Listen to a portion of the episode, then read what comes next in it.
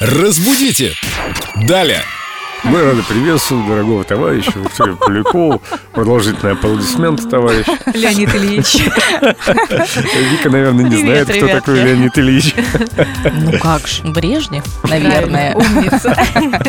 А как я изобразил, все сразу догадались. Тебе не хватает только бровей. И не поцеловал еще. А так все хорошо. Это да. А было можно? можно. Ладно, поцелуемся в другой раз. Давайте сейчас к нашей сегодняшней теме. У тебя какая-то забавная история.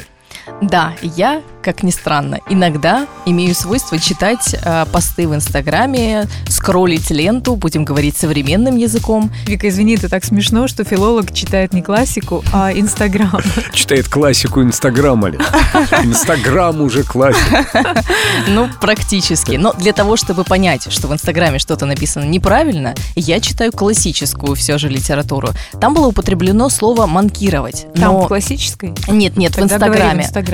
Да, в Инстаграме употребили слово «манкировать», но в значении «хвастаться» и как-то вот дефилировать, показывать себя. А на самом деле это слово означает совершенно другое. «Манкировать» значит пренебрегать или, например, прогуливать. Можно пренебрегать работой, пренебрегать, вернее, манкировать работой, манкировать э, хорошим отношением к себе. А есть этимология у этого слова, чтобы лучше запомнить?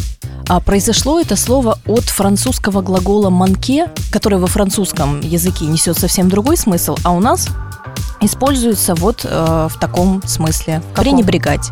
Понятно. Манкировать значит пренебрегать. Да, да, все верно.